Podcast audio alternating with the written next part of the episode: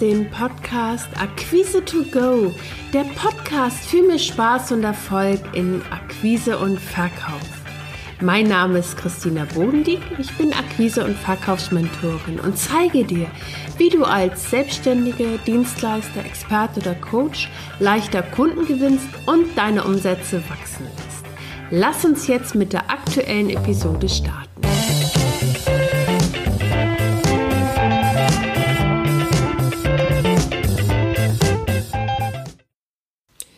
In der heutigen Episode erzähle ich dir von drei Verhaltensweisen, die Kunden abschrecken.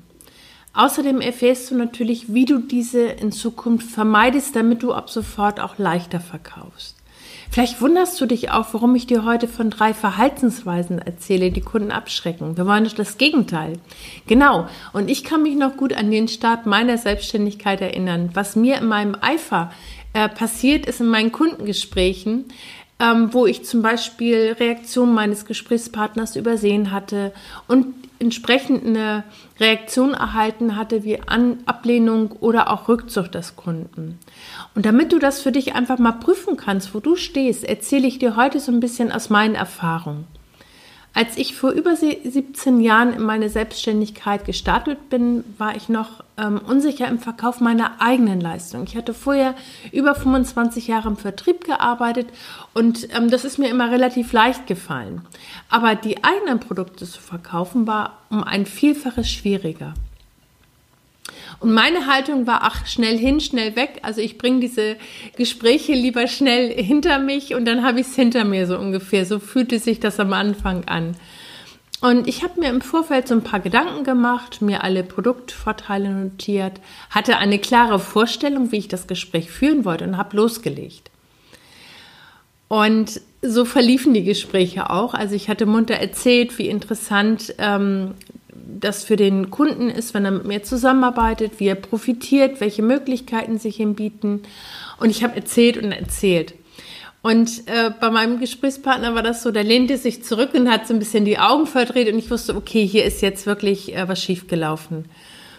Und ähm, was habe ich gemacht? Ich hatte meinen Gesprächspartner weder abgeholt noch angewärmt und viel zu viel über mich selber und mein Produkt gesprochen. Und ähm, ich hatte angefangen, ähm, über Themen zu sprechen, wo mein Kunde noch oder mein Gesprächspartner noch gar nicht bei mir war. Also er war noch gar nicht im Boot. Und aus dem Grund ähm, empfehle ich dir, achte darauf, am Beginn deines Gespräches, und das ist jetzt egal, ob du am Telefon oder auch im persönlichen Gespräch ist, eine gute Atmosphäre zu erzeugen. Das heißt, so ein bisschen Smalltalk, das gilt jetzt eher für persönliche Verkaufsgespräche. Na, wenn du dich zum Beispiel im Büro deines Gesprächspartners umschaust und irgendwie was siehst im Bild, irgendwas, was dich ansprichst, dann thematisier das, benenn das und das kann eine wunderbare Einleitung sein für dein Gespräch, was du gleich führen willst. Weil du wärmst deinen Gesprächspartner dadurch an. Weil das Wichtigste ist, dass wir ja herausfinden, wo unser Gesprächspartner seinen konkreten Bedarf hat, wo gerade jetzt heute seine Herausforderungen liegen. Und du hast ja gehört, wie ich mir selber in meinen Verkaufsgesprächen zu Anfang ein Bein gestellt hatte. Und deswegen möchte ich dir jetzt drei typische Fehler aufzeigen und natürlich auch, wie du sie vermeidest. Weil das sind so Fallstricke, das sind so Klassiker. Und der erste Blickpunkt, das was mir auch oder was ich äh, gemacht hatte, war, ich war mit der Tür ins Haus gefallen. Das heißt, ich hatte vollmundig gestartet mit der Beschreibung meines Produktes, ohne den Kunden anzuwärmen. Und ich mache jetzt mal einen kleinen Unterschied, weil es ist schon was anderes, wenn ich am Telefon Kunden anspreche, da muss ich kurz und knackig auf den Punkt kommen. Das ist ein gesondertes Thema, was ich gerne auch nochmal ausführen möchte demnächst. Ähm, ich spreche jetzt hier wirklich von diesem persönlichen Vorortbesuchen beim Kunden. Da geht es wirklich darum, eine Verbindung erstmal zum Kunden aufzubauen und nicht mit der Tür ins Haus zu fallen, weil ähm, dieses schnell, schnell, ich bringe das hinter mich, ähm, hat erstmal spürt der Kunde das und es hat genau die, den gegenteiligen Effekt. Deswegen meine Empfehlung an dich, schärfe ähm, deine Sinne für die Bedürfnisse deines Gesprächspartners. Also das heißt, du überlegst dir einen guten Gesprächseinstieg, gerne mit einem kleinen Smalltalk. Dazu überleg dir bitte zwei, drei konkrete Fragen, damit du herausfindest, wo dein Gesprächspartner seinen Bedarf hat. Und für deine eigene Motivation, bevor du jetzt ähm, in dein Gespräch reingehst, wenn du jetzt gerade noch im Auto sitzt, ruf dir mal bitte dein letztes erfolgreiches Verkaufsgespräch in Erinnerung. So sorgst du für eine gute eigene innere Stimmung und das überträgt sich auch auf euer gemeinsames Gespräch. Der zweite Blickpunkt, der Kunden garantiert abschreckt und dafür sorgt, dass sie nicht kaufen, ist, wenn du den Kundennutzen nicht auf den Punkt bringen kannst.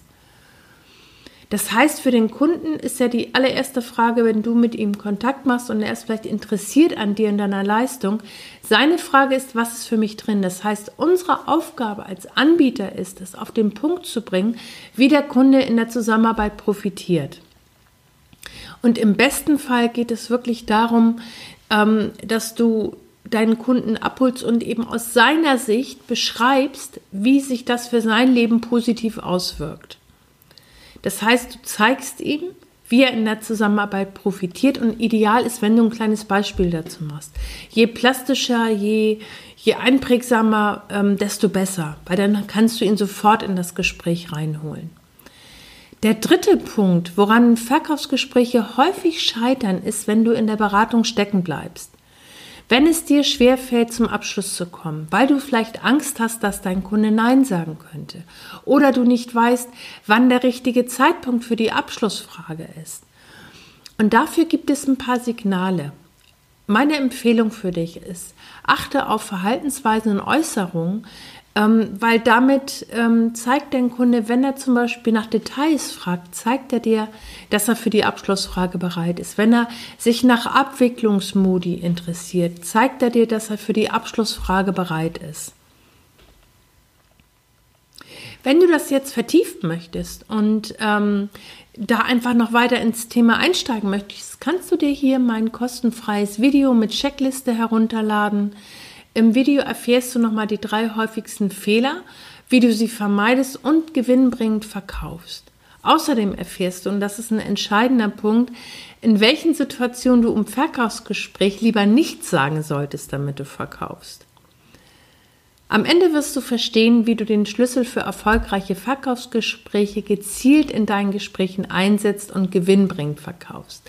Du kannst einfach unter diesem Podcast klicken und dir das Video kostenfrei herunterladen. Bis zum nächsten Mal.